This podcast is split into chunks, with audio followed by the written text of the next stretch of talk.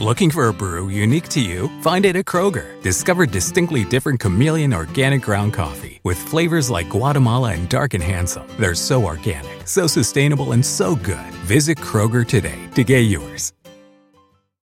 Hello, beautiful. I'm Amy Errett, founder of Madison Reed, a hair color company I named after my daughter. Madison Reed delivers gorgeous, lasting, high quality hair color made with ingredients you could feel good about, and our licensed colorists are here to help you every step of the way. Experience your best hair color ever.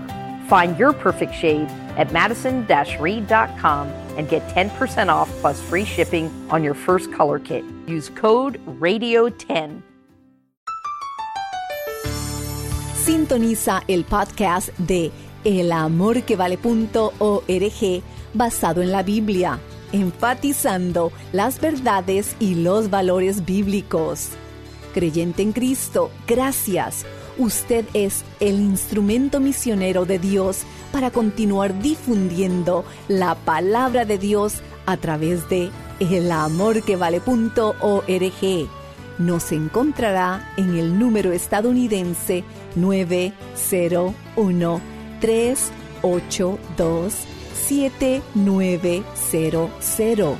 Reitero, 901 382 7900. Hermano, hermanita, gracias por su imprescindible y fiel apoyo financiero, el cual cambia vidas por la eternidad con estudios bíblicos como este.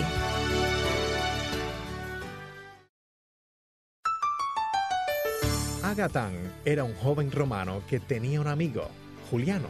Los dos habían crecido juntos, jugado juntos, estudiado juntos durante su adolescencia y juventud.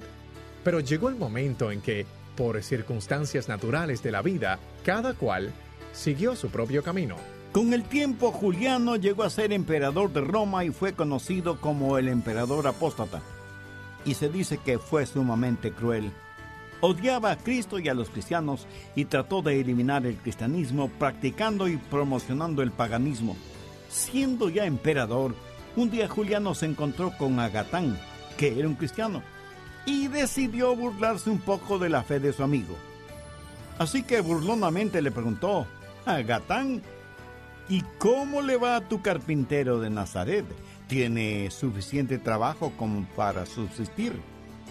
Y Agatán le contestó, Sí, Juliano, mi carpintero de Nazaret, como tú lo llamas, tiene más que suficiente trabajo. De hecho, este mismo momento está terminando el ataúd en el cual enterrará a ti y a tu imperio. La historia universal está llena de episodios de diferentes reyes, emperadores y dictadores que han tratado de eliminar el cristianismo. Ellos ya no están, pero el cristianismo sigue siendo de bendición y desafío. Saludos y bienvenidos a El Amor que Vale. Soy Irving Ravelo. Hoy, el pastor Adrián Rogers le ayuda a escudriñar la palabra de Dios y descubrir verdades que cambiarán su vida. Aprenda cómo estas verdades bíblicas aplican a lo que usted enfrenta hoy. Ahora, el doctor Adrián Rogers, en la voz del pastor Lenín de Llanón, comparte su enseñanza reaccionando ante el ridículo. En el programa anterior, y al estudiar lo que Nehemías hizo frente a la burla y menosprecio de sus enemigos, vimos dos de tres puntos importantes. Primero, debemos hacer una consideración práctica y segundo, debemos considerar el carácter de quienes nos ridiculizan. Continuemos con el material para hoy. Tercero, considere los compañeros que tiene. Jesús fue escarnecido, y él mismo dijo que el siervo no es mejor que su Señor. Jesús está preparándose para realizar uno de sus más notables milagros. Busque Mateo 5:40. Este verso habla del Señor de la Gloria, el Señor Jesucristo, la verdad encarnada. Este versículo dice, y se burlaban de él. O sea, en la misma cara del Hijo de Dios se burlaban de él. Veamos ahora Lucas 22, 63. Jesús está ahora en las manos de los soldados romanos y los hombres que custodiaban a Jesús se burlaban de él y le golpeaban. Yo creo que para Jesús le fue más tolerable los golpes y el castigo físico que el escarnio, la burla, las risas, el ridículo. El capítulo 23 de Lucas describe la crucifixión y muerte de Jesús. Y leemos en el verso 35, y el pueblo estaba mirando. Y aún los gobernadores se burlaban de él diciendo, ¿A otro salvó? Sálvese a sí mismo si es el Cristo, el escogido de Dios. Y el que los gobernadores se burlaran de Jesús significa que le ridiculizaban. Y mire el verso 36. Los soldados también le escarnecían, acercándose y presentándole vinagre. Parecía que para los soldados romanos era un día de fiesta. No solo habían flagelado, golpeado, coronado a Jesús con una corona de espinas, sino que también se burlaron de él dolor físico y dolor emocional. Ahora preste mucha atención. Si de Jesús se burlaron y le ridiculizaron, con usted sucederá lo mismo si es que vive firmemente por Dios. Pero a pesar del ridículo, no deje que el diablo le impida realizar la labor que Dios ha puesto en sus manos. Recuerde que el ridículo es una herramienta del diablo. ¿Cómo debe reaccionar? considere las causas, considere el carácter de los ridiculizadores y considere su grupo de trabajo, o sea, aquellas personas que junto a usted están listas y dispuestas a realizar una labor, cueste lo que cueste, y pese a quien le pese. Pero sabe que también debe considerar la recompensa que va a recibir por permanecer firme a pesar de las burlas, el escarnio y el ridículo. Busque Mateo 5:11. Bienaventurados sois cuando por mi causa os vituperen y os persigan y digan toda clase de mal contra vosotros mintiendo. Ahora ponga atención al verso 12. Gozaos y alegraos porque vuestro galardón es grande en los cielos. Busque Proverbios 1. Déjeme mostrarle algo. Aquellos que ridiculizan la fe cristiana, y que tristemente son miles y miles, muchos de los cuales por alguna extraña razón me están escuchando ahora mismo, les digo, si no son salvos, a lo mejor se irán riendo al infierno. Pero una vez en el infierno, dejarán de reír y comenzará el lloro y el crujir de dientes. Es el Dios omnipotente el que tendrá la última risa, no ningún hombre. Proverbios 1, versos del 24 en adelante. Por cuanto llamé y no quisisteis oír, extendí mi mano y no hubo quien atendiese, sino que desechasteis todo consejo mío y mi reprensión no quisisteis. También yo me reiré de vuestra calamidad y me burlaré cuando viniere lo que teméis, y vuestra calamidad llegara como un torbellino cuando sobre vosotros viniere tribulación y angustia, entonces me llamarán y no responderé. Me buscarán de mañana y no me hallarán. En otras palabras, Dios dice, ahora es mi turno para reír. Pero la suya no es la risa de alguien que se está desquitando. Aquí la Biblia más bien describe la ironía de la risa de Dios. Y aunque muchos no lo crean, Dios está en control de todas las cosas. Por eso es poco menos que ridículo que el hombre se burle de Dios. Se cuenta que el escéptico e incrédulo político inglés Thomas Paine le preguntó a Benjamin Franklin qué opinaba sobre su libro La Edad de la Razón, en el cual se burlaba y ridiculizaba la fe cristiana. Franklin le contestó, Tomás, cuando un hombre escupe contra el viento, está escupiendo contra su propia cara. Agatán era un joven romano que tenía un amigo Juliano. Los dos habían crecido juntos, jugado juntos, estudiado juntos durante su adolescencia y juventud. Con el tiempo, Juliano llegó a ser emperador de Roma y fue conocido como el emperador apóstata. Y se dice que fue sumamente cruel. Odiaba a Cristo y a los cristianos y trató de eliminar el cristianismo, practicando y promocionando el paganismo. Siendo ya emperador, Un día Juliano se encontró con Agatán, que era un cristiano, y decidió burlarse un poco de la fe de su amigo. Así que burlonamente le preguntó, Agatán, ¿y cómo le va a tu carpintero de Nazaret? ¿Tiene suficiente trabajo como para subsistir? Y Agatán le contestó, Sí, Juliano. Mi carpintero de Nazaret, como tú lo llamas, tiene más que suficiente trabajo. De hecho, este mismo momento está terminando el ataúd en el cual enterrará a ti y a tu imperio. Qué valiente y osada respuesta, ¿no le parece? Y sin Agatán saberlo, su respuesta fue profética, porque dos años más tarde Juliano fue asesinado por los persas y su imperio fue devastado. Ahora escúcheme. El imperio de nuestro Señor y Salvador Jesucristo continúa y el carpintero de Nazaret sigue construyendo ataúdes para sus enemigos. Por lo tanto, el refrán popular sigue siendo muy certero. Quien ríe al último, ríe mejor. Y Dios será el último en reír. Pero ¿qué más hizo Nehemías? Segundo, una oración de súplica.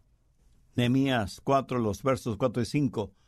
Oye, oh Dios nuestro, que somos objeto de su menosprecio, y vuelve el baldón de ellos sobre su cabeza, y entrégalos por despojo en la tierra de su cautiverio.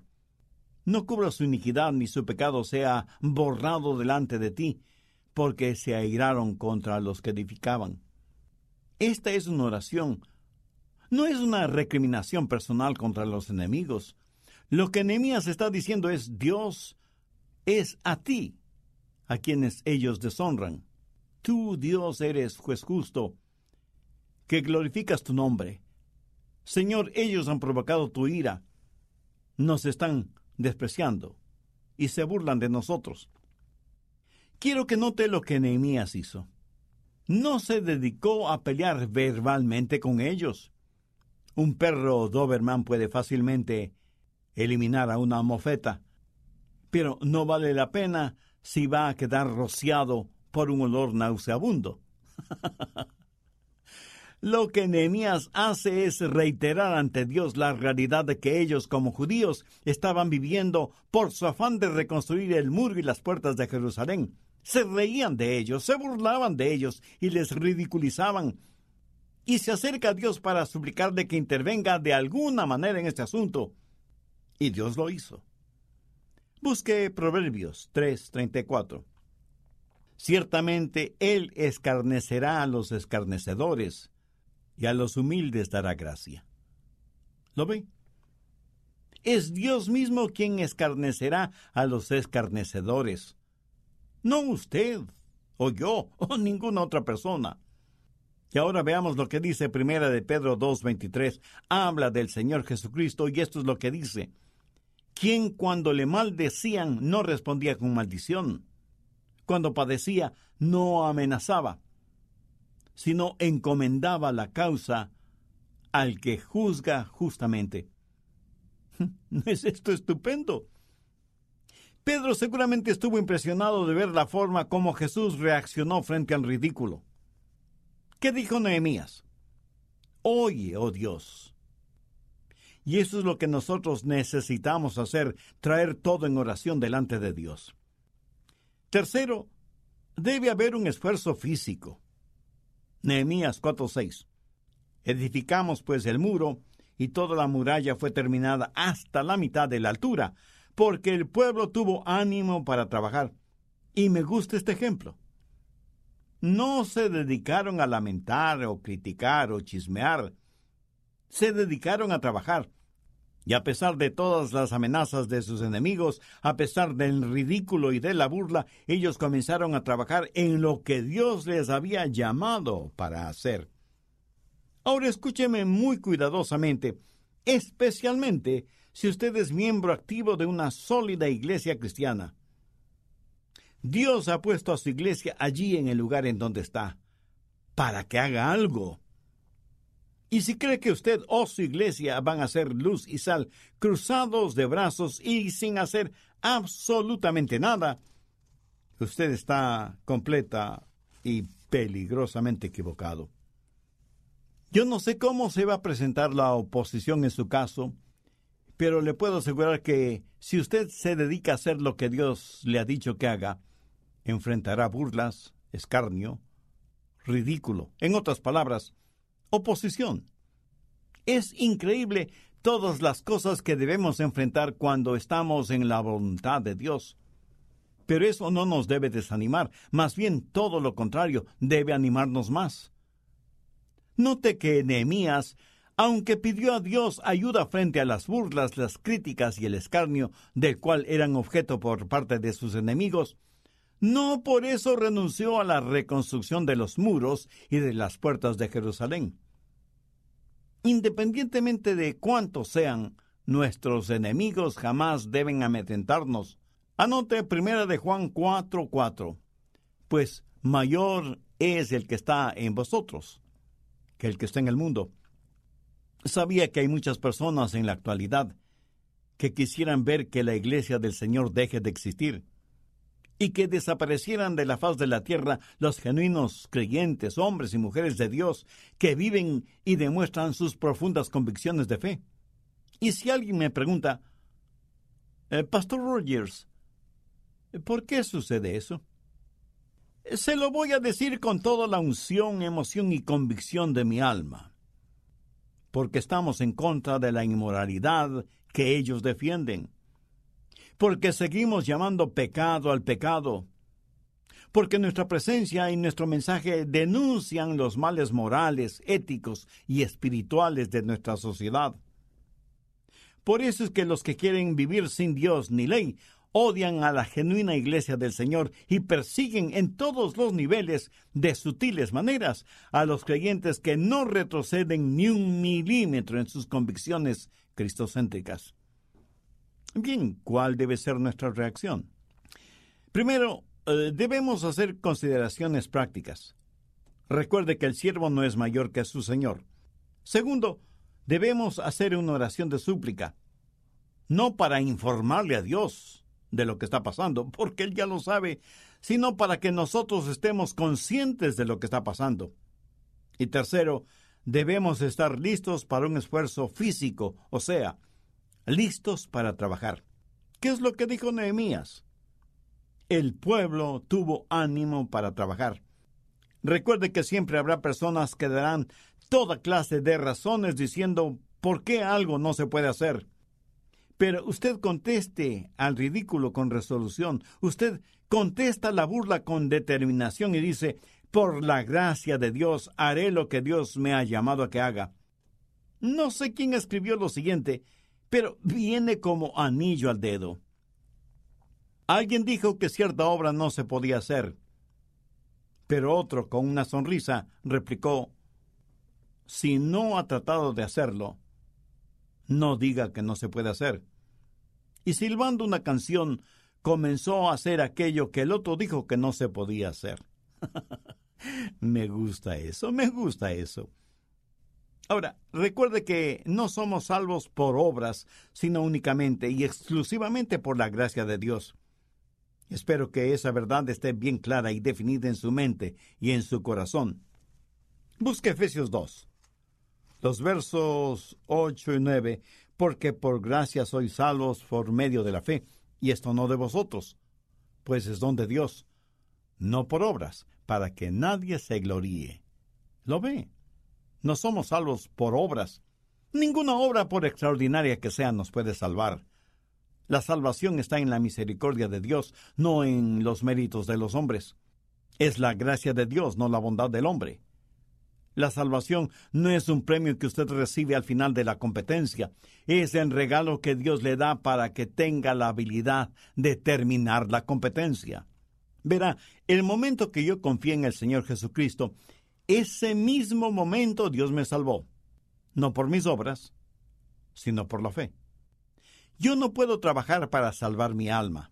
Ese trabajo Dios ya lo hizo. Pero trabajaré como un verdadero esclavo por amor al Hijo de Dios, Jesucristo, mi Salvador y mi Señor. Pero escuche, no hay atajos ni caminos fáciles en el trabajo para el Señor Y si usted está en el muro, en el lugar que Dios le ha puesto, no piense ni por un instante que recibirá felicitaciones y aplausos por eso. Más bien esté listo para recibir críticas, para que se burlen de usted, para que le pongan en ridículo porque está haciendo lo que muchos dicen que no se puede hacer. Querrán acallar su voz y borrar su ejemplo. Por encima de todas estas cosas, recuerde lo que Nehemías dijo. Edificamos pues el muro y toda la muralla fue terminada hasta la mitad de su altura, porque el pueblo tuvo ánimo para trabajar. Y para tener ánimo para trabajar en las cosas del Señor, usted necesita conocer personalmente al Señor para el cual trabaja. Si usted aún no conoce a Dios por medio de su Hijo, el Señor Jesucristo, si todavía no le ha recibido como Señor y Salvador en su vida, ¿no le gustaría hacer esa decisión ahora mismo? Le invito a hacer la siguiente oración. Querido Dios, necesito de ti. Sé que soy pecador y que solamente tú podrás perdonarme y salvarme. Me acerco a ti en busca de tu gracia y tu misericordia. Señor Jesús, conozco que tú entregaste tu vida en la cruz del Calvario para pagar el precio de la culpa de mis pecados. Y aunque todavía no entiendo doctrinalmente todo eso, por fe y con sinceridad te invito a que vengas a morar en mi corazón este mismo momento y seas mi Señor y mi Salvador. Hazme la clase de persona que tú quieres que sea. Hazme un instrumento útil de bendición en tus preciosas manos. Si usted oró esa corta oración e hizo la decisión de aceptar a Cristo como su Salvador y Señor, le invito muy cordialmente a que nos escriba y nos cuente al respecto. Deseamos gozarnos espiritualmente con usted y por usted. Además, su carta, que será de bendición y motivación para nosotros, nos permitirá el orar por usted y su nuevo caminar como creyente en el Señor Jesucristo. si de corazón oró para recibir a Jesucristo como su Señor y Salvador, qué gozo será saberlo. Ahora bien, la prédica Cómo reaccionar ante el ridículo está a su disposición. Puede adquirir su copia en nuestra página elamorquevale.org o llámenos al número estadounidense 901 382 7900. Repito, 901-382-7900. También este estudio bíblico, Cómo reaccionar ante el ridículo, puede descargarse en elamorquevale.org por un módico precio.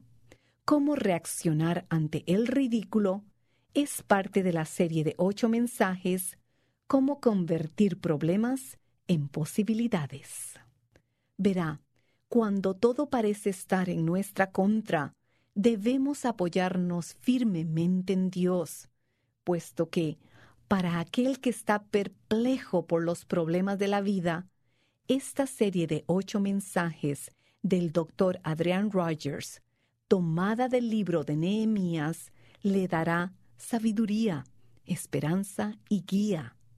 Lo que Nehemías hizo para cumplir su comisión de reedificar las murallas de Jerusalén posee aplicación práctica para nuestras vidas en casi toda área, la personal, en los negocios y en la iglesia.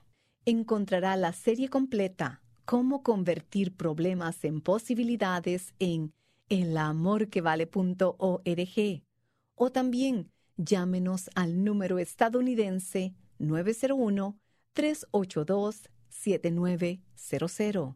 Nuevamente, 901-382-7900. Y nuestra dirección, El Amor que Vale, P.O. Box 38400, Memphis, Tennessee 38183, Estados Unidos. Contáctenos y adquiérala hoy. La forma en que aquí en el amor que vale sabemos si somos de bendición es a través de las vidas cambiadas por la eternidad. Nuestro método es simple pero muy efectivo, enseñar y predicar la palabra de Dios. Por ello, al enviar su aporte económico, qué mayor gozo que saber que el Señor continúa ministrando a miles con nuestro programa. incluyendo a estas personas. Wendy de El Salvador nos escribe. Este programa ha cambiado mi vida, demostrando que el verdadero amor que vale es el amor de Dios. Es una bendición, pues sé que no ha transformado solo mi vida, sino la de miles de personas alrededor del mundo. Es un gozo, Wendy, serle de bendición.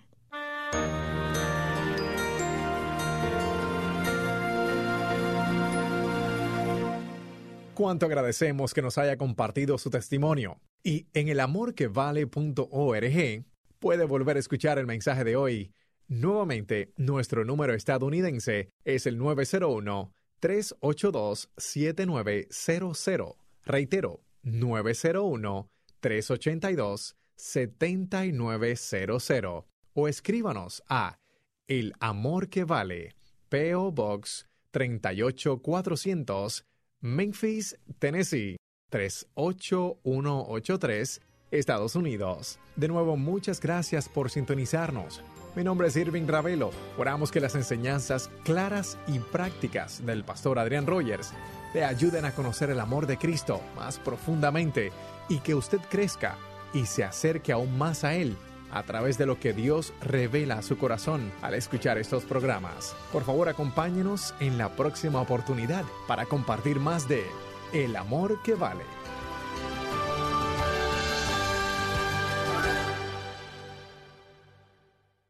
Todos los derechos de autor son propiedad intelectual del Ministerio El Amor que Vale o Love Worth Finding Ministries. Prohibida su traducción, transcripción, transmisión, duplicación, distribución y venta sin autorización escrita. Este verano, si buscas productos que hidraten y que te den una piel firme sin gastar una fortuna, cuenta con Olay. Primero elimina las impurezas con el limpiador Olay Collagen Peptide 24 Cleanser. Después aplica el hidratante Olay Collagen Peptide 24 Moisturizer en el lindo frasco blanco. Es libre de fragancia y en solo dos semanas notarás una piel más firme. Prepárate a lucir tu mejor rostro. Ahora obtén 2 dólares de descuento en ambos productos. Encuéntralos en tu tienda más cercana y en olay.com.